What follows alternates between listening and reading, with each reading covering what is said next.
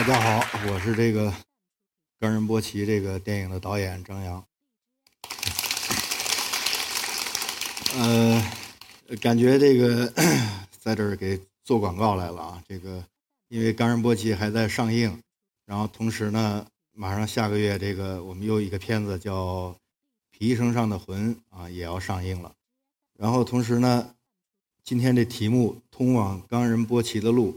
呃，其实这是我写的一本书啊，第一次啊写了一本书关于这两个电影啊，可能也在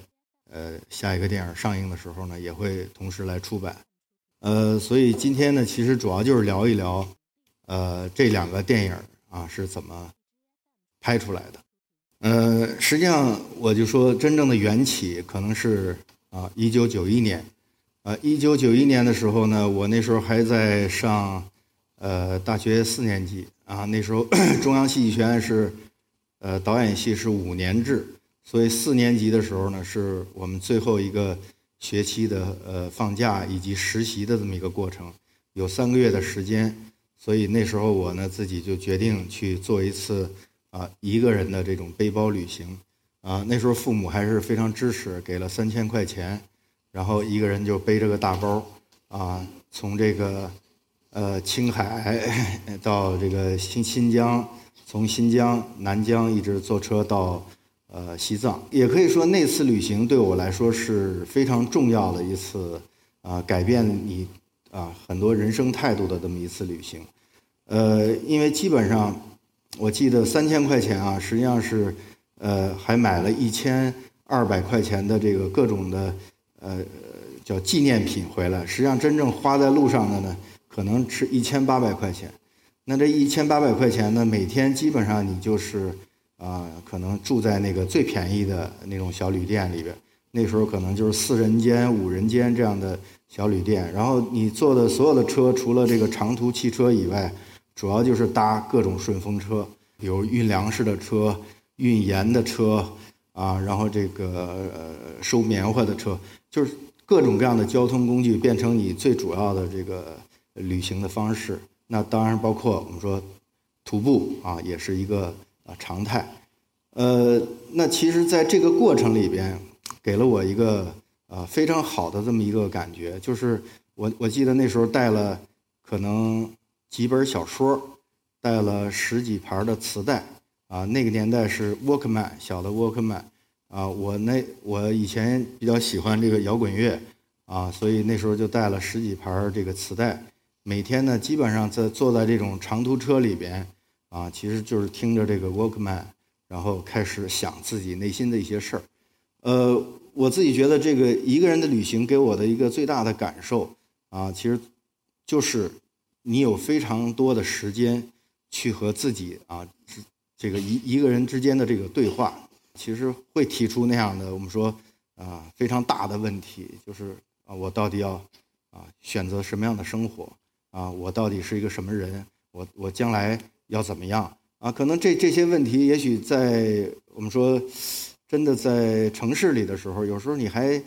没时间去想这些事儿。但反过来，在那条啊真正的这个旅行的路上啊，这样的问题就不断的会出现在自己的脑子里边，也会去呃这个真的试图去解答这样的问题。但是这个这个问题肯定是没有答案的啊，你自己根本不知道该往哪儿走。但是同时呢，我说这个一个人的旅行又特别好的就是说，他确实啊，我们说开阔了啊你的人的眼界啊，因为我上这个中学啊，小学、中学一直到大学，好像你像北京的时候，我们就就在一个西城区加一个东城区，就这么一个小范围里边呃，你的生活轨迹好像也都没离开过这个城市啊。但是那个时候你突然走到这样的一个。广阔的这个天地里边啊，突然那个东西给你的那个感触是震撼是非常大的。九一年真正这真正的这次旅行之后呢，呃，毕业的时候啊，有一年多的时间可以去拍这个纪录片啊。那那时候呢，其实它最有意思的就是你可以去选材选题啊，没有人规定你拍什么。那其实我呢，那时候选的所有的这个题材基本上都是以呃藏区为主，比如甘南的藏区。啊，青海的藏区、黄河源头、长江源头这样的地方啊，包括呃云南的怒江、云南的这个，甚至到缅甸的佤邦啊，很多很多这样的题材，它就变成了你你个人的一个兴趣和个人的爱好。那实际上我我那时候拍这些纪录片的时候，我就知道，我说可能早晚有一天，我说我会去啊，像西藏这样的地方拍摄我自己的这样的电影。呃，那实际上到后来到了这个九八年，就是拍电影《洗澡》的时候，我们说是四个关于洗澡的故事。那其中的一个故事是跟这个西藏有关系的。九八年的时候呢，去呃纳木错湖啊，就拍摄这个西藏的这一部分。啊，那时候十一月份啊，其实十一月份在呃西藏已经很冷了，很冷了呢。那时候。呃，我自己觉得还是有经验的，因为之前去过很多次藏区啊，知道这个感冒啊，包括这个生病，在这样的高原还是非常危险的啊。所以我到拉萨的时候呢，其实就感冒了。感冒当时的概念，赶快就休整啊。然后我们在拉萨待了三天，然后再去纳木错。我觉得那时候已经基本上感冒好了。然后到了纳木错呢，其实马上就开始，呃，第一天要去选选择拍摄的演员。然后第二天要来拍摄，其实拍摄呢，主要是在这个呃垭口五千多米的垭口，要整个在这儿拍一天。实际上，真正的当当地人也基本上很少在这个五千多米的地方待一天，一般都是经过啊，因为人的那个承受力一般三千多米、四千多米还可以，到五千多米实际上都会有很严重的高原反应。所以我们在那儿拍了一天，实际上是。呃，非常难受的啊！我记得当时有一个，呃，小的这个马尼堆啊，可能也就七八米高吧，这样的一个高度啊。当时我跟摄影师说：“我说咱们能不能到上面去看看有没有一个另外的机位可以拍摄？”其实我们俩就从这个往上走了四五步，两个人同时就倒在那儿了。倒在那儿大概要缓十分钟左右，慢慢的你才感觉缓下来。我们说那算了。这个一定是拍不了的，你还要把机器往上扛，是不不太可能的。然后我们晚上住到了这个四千八百米的这个呃村公所里边那村公所里边实际上那个冬天非常冷。然后呢，主要靠什么呢？就是牛粪饼。那么实际上这个牛粪饼一烧起来呢，它那个烟非常大，烟非常大的时候，其实你就这呼吸是很困难的。所以那天晚上对我来说非常痛苦。然后到到半夜的时候。可能就要把这氧气给吸上了，呃，因为之前你有经验，就是在西藏，就是你一旦吸了氧气，你就可能有这个依赖性啊。然后其实一旦有依赖性呢，你要离开这氧气，这个高原反应就会更厉害。呃，我当时也知道，但是好像没办法，你不吸的头啊，已经就快炸裂了一样的感觉。结果吸上了，吸上了感觉好了，好像还还能睡一会儿。但是到第二天早上呢，哎，也觉得还行，清醒了，但是。这个同伴突然看到我就说：“哎，你这脸怎么比平时好像大了一半似的？那感觉，对，就一下肿了，肿得非常大。我当时就觉得，好像也没在意，我觉得还还行吧。我脑子还是挺清楚的。我说，我们就赶快说去去上车，准备到下一个地方去拍摄。结果，哎，一站起来，可能出去大概十几米的这么一个距离，啊，两眼就黑，全黑了，什么都看不见了。”我当时我我觉得这个出了什么状况也不知道，我就站那儿缓了一下，缓了一下呢，他过一会儿呢，慢慢的就又能看见了，看见我说，那再往前走几步，又走几步又黑了，啊，就等于反复了这么三次，到第三次就已经摸着这个车了，但是这个黑的时间就特别长，就是有点那个真的叫双目失明的那么一感觉吧，所以当时我觉得不行，我说赶快给我扶到屋里去，扶到屋里去呢，然后有那么。十五分钟，啊，我自己感觉这个就浑身开始发抖，然后这个整个人的那个状态吧，我觉得我说完了，我说估计还有十五分钟，可能这个人就死了。就是你你你会有那个瞬间，就感觉真的马上濒临死亡的那么一个感觉，啊，马上呢，我们又带了一罐子氧气，就赶快把氧气给我插上。就是氧气储完以后呢，你半个小时以后。其实慢慢的，这个整个就平静了。一平静，我觉得，好，我们说现在没别的办法了。我说现在只有一种可能性，就是开着车赶快往下跑。当时我们有一个录音师，实际上他上去的那一天他就不行，所以后来就说这两个人，导演和这个录音师，你们俩赶快坐着车就往下跑。啊，我们就那时候丰田的四五零零啊，在那个时候已经是最好的车了。从这个四千八的这个村子，然后我们就往那个五千多的垭口走，其实就快到垭口四千九百多米的地方。冬天它那个全是这个冰河，然后这个车过这个冰河的时候，啪一下就陷到这个这个冰河里边了，呃，就是怎么怎么弄都出不来。当时这个司机也傻了，因为司机的概念呢，就是说有可能说今天又又又得在这儿完蛋了，因为为什么？就是那时候啊，就是呃那时候九八年嘛，九八年说那个山垭口冬天的时候，可能一个星期他也不过一辆车。就是如果这个不过车的话呢，我们出就是这车完全拖不出去，你往前走也不行，往后往下边至少你得走一天，你都到不了那样的地方。所以当时我们想，完蛋了，这点这点氧气基本上吸完了，你就人就搁在这儿了。那我觉得，哎，老天还是比较有眼的。过了两个多小时，从这个山上啊开下来一辆东风卡车，啊，等于把我们这个车呢一下就给拉出来。拉出来以后呢，等于司机特倍加小心的，一路啊就狂奔。其实这个一一下到了这个三千三千多米，人就没事儿了。其实高原反应其实它就这么一个简单的事儿啊，在那个高度的时候，你可能就会啊非常危险。以前啊，这个其实在西藏公路不好的时候，啊，我们说这个青藏线或者很多很多开卡车的司机啊，他有时候没注意。中午或者什么时候打了个盹儿，然后就感冒了。感冒了，其实他可能没有没有重视啊，然后结结果就引起这个呃肺水肿啊。那可能真的三到四个小时你开不到啊真正的呃海拔低的地方的时候，有有很多人就在半路就就去世了，就死了。所以当时我是完全了解这样的一种一一些背景啊，就是说呃是有这种可能性的。所以对我来说呢，哎呦那一次啊经历啊就是一下。到了三千米没事儿了，呃，但是呢，就是好像有了一个像像后遗症一样的，或者说呃心理上的有一种呃有一种惧怕的一个东西，还还是存在的。后来，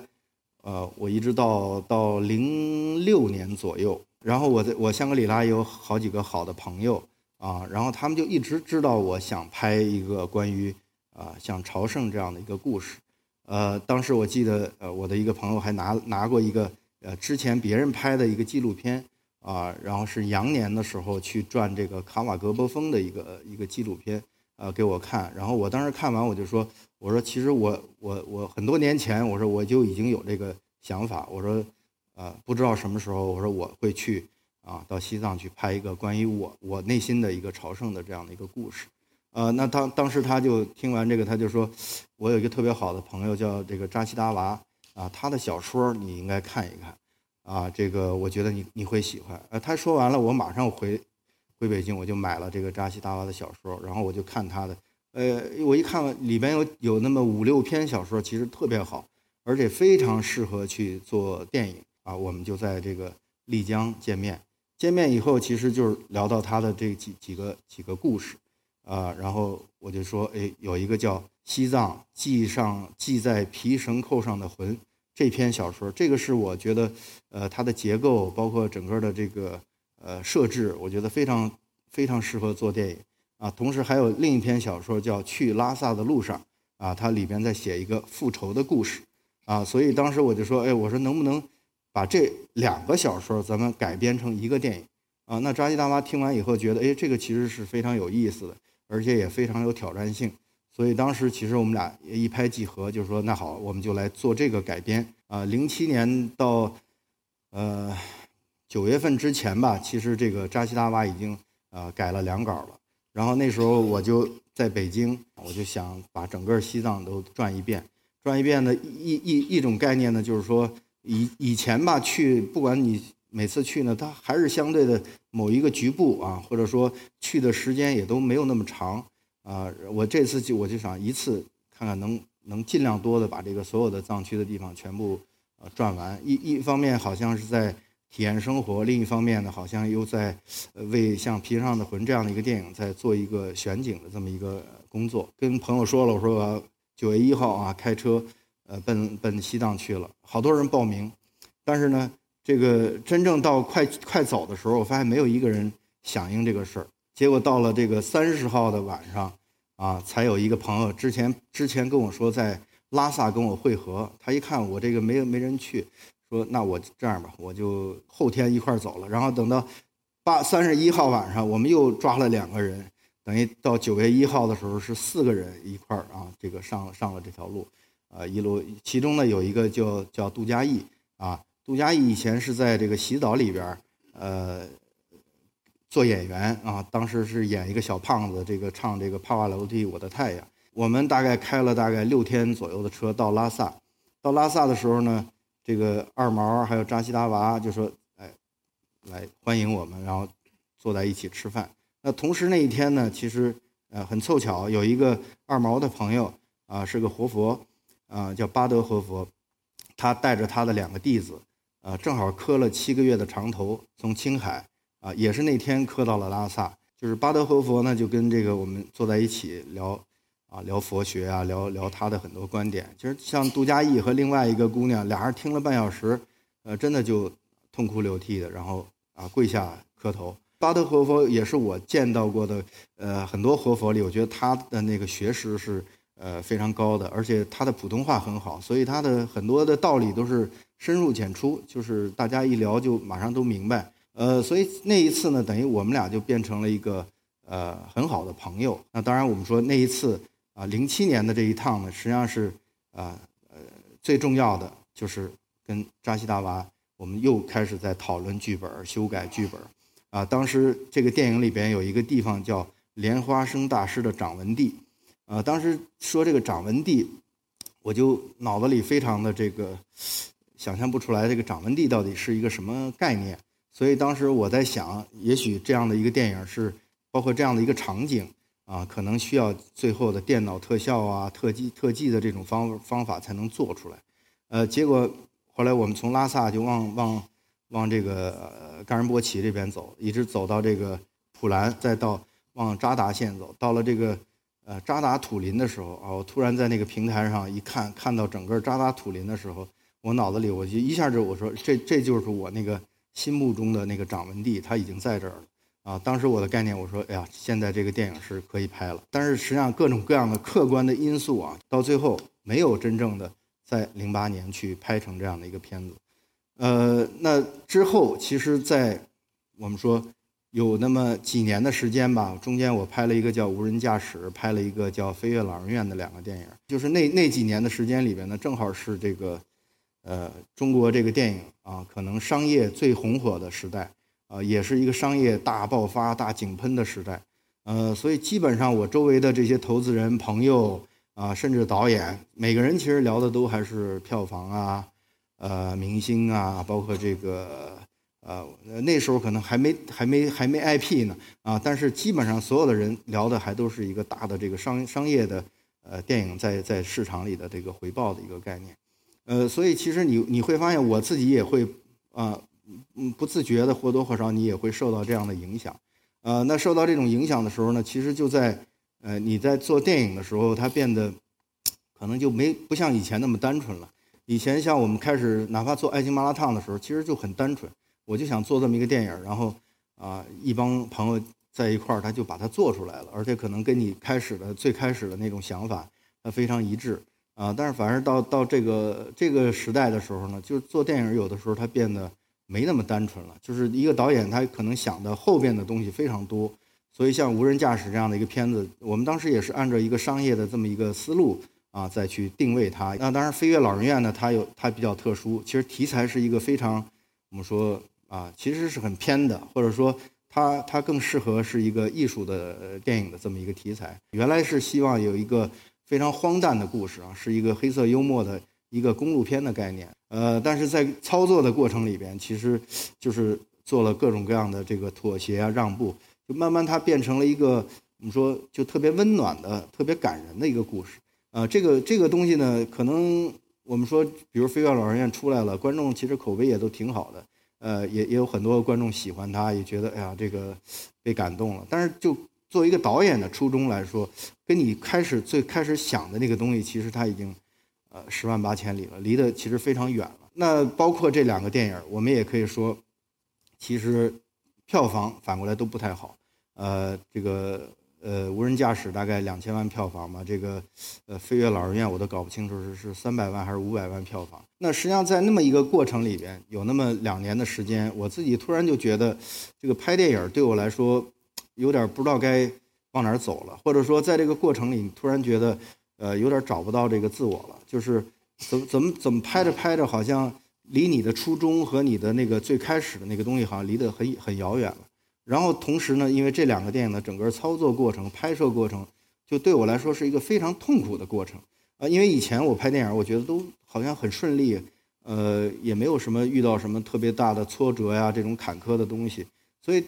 拍电影本身对我来说还是很有乐趣的啊，非常非常非常有意思，非常好玩儿。呃，但是整个无人驾驶和飞跃老人院的这两个电影呢，整个操就是实实施的过程又是一个非常痛苦的过程。所以我当时在想，我说。哎呀，这个电影到底对我意味着什么啊？那你非得拍电影吗？或者说这个，呃，你不能不拍电影还能干点什么啊？因为那个时候正好我我在这个大理啊，大理呢那时候呃盖盖一个房子，然后也是盖了好几年，呃，正好那时候盖盖好了，盖好了我就自己其实就把家从北京搬到大理去了。大理呢，其实那时候就是种种花。种种草，然后收拾这个院子，收拾房子，然后跟跟这个呃街坊邻居啊，然后串串门，大家在聊天，其实是不聊电影，呃，换句话说，就可能希望啊脱离开真正的电影的这么一个概念，可能安呃静下心里去去想一想这种啊关于生活本身的一些东西。其实这这那个过程，就我突然就想到，跟我九一年啊真正旅行的时候那个状态非常像，就是那个时候你会问自己很多这样的非常大的问题。啊，那时候也没有答案的一个东西，呃，反而这时候我突然一个人，啊，在这个呃大理，有时候我们说坐在那洱海边上，看着这个苍山的落日，其实脑子里但是还是要问自己啊，我们说那些特别大的问题，为什么拍电影？这个电影到底对我意味着一些什么啊？然后我我要拍什么样的电影？怎么拍电影？就这些问题就变得就非常。非常非常严肃，也非常紧迫。也就是在这个过程里边啊，其实就是我们说原来的啊西藏的这样的一个电影的想法，它就又回到了我的这个呃脑子里边。一四年嘛，正好是马年啊，冈仁波波齐的本命年。我当时想，哎呀，我说时机其实是成熟了啊，可以这个时候去拍摄啊这个冈仁波齐和皮绳上的魂这样的两部电影，呃。实际上对我来说呢，我自己也知道，就是说，因为《皮上的魂》，我知道它呢，实际上，呃，是一个常规的啊，按照我们过去的这种概念，是一个常规的电影的拍摄方法啊。但是《冈仁波齐》不一样，《冈仁波齐》呢，其实在我呃很早去想这样的一个概念的时候，我就知道我将来会采取一个什么样的方法去拍摄它，就是它更像一个呃，就是接近于纪录片的这种方式啊，比较即兴的这种创作的这么一种方式。所以对我来说，那那个时候我就突然觉得，像《冈仁波齐》这样的一个电影，对我来说是非常重要的。重要在什么地方呢？就是你在突然对电影甚至都产生了一些怀疑，都都觉得我我我该怎么去拍电影的时候，呃，像《冈仁波齐》这样的一个电影呢，我觉得，哎，它反过来有可能啊，提供给你一种可能性，让你去呃重新的认识电影，就是说，哎呦，电影其实是不是还可以有另外的方法？有另外的思路，有另外的可能性去去拍摄，呃，所以我那时候就是其实概念上，呃，脑子里已经就是下定决心，就是说这个，啊，是我在一四年我一定要把这这样的两个电影啊拍摄完毕，呃，当然实际上这样的电影它是非常难的，难在什么地方呢？第一就是说本质上还是两个艺术片的概念，呃，那所以在之前我们说了，其实大的环境大家都是在。呃，风风火火的在做各种商业片的时候，呃，这个时候你你好像是反其道而行之了。实际上，大家也是媒体啊，包括老老定位，就是说，哎，这这个张扬是一个呃商业和艺术平衡的很好的导演，啊，也也能卖钱，口碑也都好，就是这样的一个概念。但实际上，从个个人的角度来说，对电影的认识上，呃，越我越来越发现，其实商业和艺术它是很难平衡。啊，因为实际上商业的诉求就是啊，我们说利润的最大化啊，这个最大化的概念就是你要尽量的让大众啊，更更大大多数的人啊看得懂啊，或者说看得明白，呃，但是反过来这个，你你可能在剧本啊，包括这个拍摄手法很多这样的呃技术性的东西上，其实就是要呃偏向大众的这种口味啊。但是艺术有时候往往它指向的比较极端的个人化的，我们说甚至带有很强的实验性的一些一些东西。所以它本身这两个两个诉求是完全不同的诉求。呃，当你想去调和这个东西的时候，你就得两边都得让步，这边也让步，这边也让步，然后你就综合出一个东西。这个东西当然我们说，呃，也可以说在呃，在我我的理解里边啊，艺呃艺术片、商业片的中间，它可能还有一个我们说叫通俗文艺片的这么一种概念。它实际上那种通俗通俗文艺片可能就是这样的两个啊呃互相让步的一种产物的东西。当然，这这个全世界也有很多好的这样的电影。啊，既可以做到口碑很好，同时也可以卖钱的这么一个概念。但是对我来说呢，好像就不满足于这个东西了，就觉得这个东西好像你你希望还是艺术上可以走得再远一点吧，或者说你也自己想看看，就是说我自己到底有没有这样的能力啊，还能往那个艺术的那个方向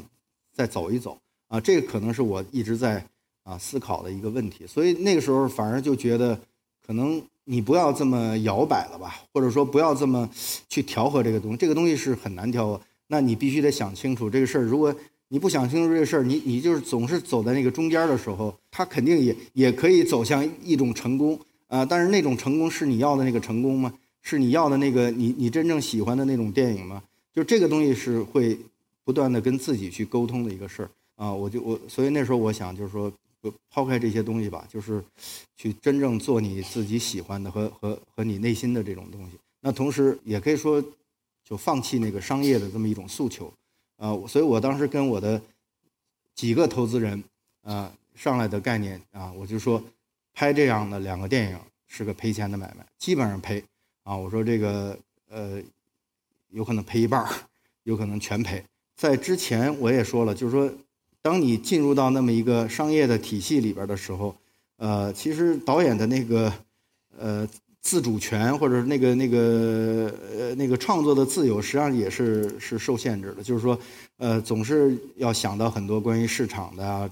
啊，包括甚甚甚至是不是要用明星啊，怎么用明星啊这些问题啊，那它指向的最后都是说怎么回收这个成本。啊，这些问题，那对我来说，我就是想，哎呀，能不能拍一个电影，不去考虑这些外在的因，所有的因素不考虑，我们只回到电影本身啊，去去做一个导演真正内在的，你你内心的啊最想做的一个一个事儿啊，所以那我的意思就是说，我能能否获得这个最大的自由？所以那那整个冈仁波齐的拍摄来说，对我来说，呃，确实我获得了这样的一个自由。那是什么呢？就是说没有剧本。没有剧本呢，但是呢，它又不是一个纯粹的纪录片。它的创作过程是，其实导演脑子里从一开始，这可能，呃，很很早以前，其实我已经有这样的构想了，怎么去拍摄这个电影，甚至这个电影里边的一些人物的设置，啊，老人呐，小孩啊，孕妇啊，啊，包括这个这个呃屠夫啊，这些其实脑子里都有。呃，我只是需要在真的现实生活里去找到我需要的这些人，呃，那。整个的这个过程来说，对我来说也是比较呃幸运和有缘分。我们在一个叫芒康的普拉村啊，就其实就在这一个村子里，四个家庭里边，基本上找到了跟我最开始设置的啊这些人物非常接近的这样的一些人啊，身份呐，包括他们的年龄这个这个层次的感觉非常接近的。那实际上可能对我来说，一旦确立了这个东西，那剩下的部分呢，实际上我全部啊。要交给真实的生活了啊！就是因为之前没有剧本，我只是知道这条路起点、终点在哪儿，然后可能在最开始的预设里边，呃，一个生和死的这个事儿，在我的这个电影里边我知道，剩下的部分其实不知道。不知道呢，其实我的概念，那所有的东西咱们就来自于真实生活，来自于他们的这个这个背景本身的东西。那我们就在这个呃普拉村里生活了大概啊呃三个月左右的时间。其实，在这个生活里边，就是不断的。了解他们，他们了解我们，产生这种互相之间的信任。他们的日常生活就就是我们的拍摄的所有的内容啊，每他们砍柴啊，做做青稞酒啊，我们就拍这些东西。然后无非在这样的时候加入啊一两句台词，可能就是这样一点一点的慢慢熟悉了以后，等到真正的上路的时候呢，实际上，呃，我们的这些呃演员们，他们已经开始啊。明白了啊，熟悉了一个电影的一个过程，他们也知道哦自己呃一方面是在啊奔着这个朝圣的路去，但同时他们也很清楚自己也是作为演员要去完成这样的一个电影的过程。呃，那对我来说，其实他的呃最有最有意思的部分就是他的即兴的部分。那么所有的这些东西呢，之前你你是编不出来的。换句话说，你想编你也编不出来。那么每一个细节其实都来自于啊真实生活里曾经经历过的一些东西。比如我们同时也都记录了大概七到八组其他的超生队伍啊，这些人每一个队伍里边他们都有他们非常有意思的细节。那这些细节我们就把他们捕捉到，然后最后变成了啊我们这个电影里边的一些真正的细节啊。那整个这个。冈仁波齐的这个创作过程，那对我来说，我就觉得完全的打开了我对电影的另外一种想象啊！我说，觉得电影还是还是可以这么拍的。呃，第一没有剧本，第二呢，我们把一个呃团队啊，实际上正常的平常的回们拍的时候，大概是一百三十多人，最多的时候一百五十人这样一个团队拍。呃，但是冈仁波齐呢，我们就压缩到了三十人左右的这么一个团队去拍摄。呃，我觉得电影哎呦，其实是可以这么拍。那它唯一的就是说，你要把时间拉长，你要有足够充分的时间去真正的进入生活，真正的从生活里可以去捕捉，呃，然后同时，我我我我在说，我现在在拍的两个电影，在大理我在拍新的两个电影，已经拍了半年了啊，实际上还有半年，也是花一年的时间去拍摄。那这个东西来自哪儿呢？就是冈仁波齐，就冈仁波齐给了我一种可能性，就是说，哎呀，呃，其实完全你可以打破过去的。啊，既有的对电影的那些认识、那些观念，呃，甚至你都已经驾轻就熟那些东西全部扔掉，呃，你就从一个新的导演或者第一次拍电影的一种状态进入这么一个概念，我觉得完全是可行的。我们现在就是这个，呃，大理的这个呢是变成了十八个人的一个团队，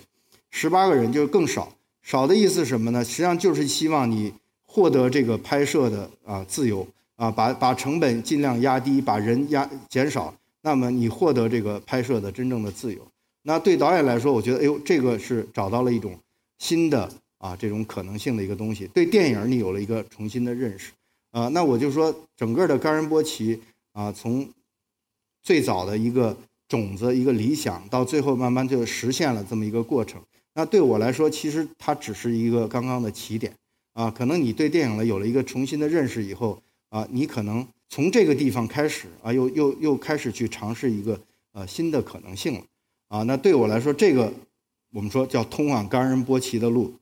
呃，可能是我自己啊总结了自己啊这些年拍摄电影的一些一些经验教训。那同时，他又开启了另外一种可能性啊。那就是最后呢，反正这个再给自己的电影作为广告，然后这个八月四号这个《皮生上的魂》又上映了，然后希望大家去看，谢谢。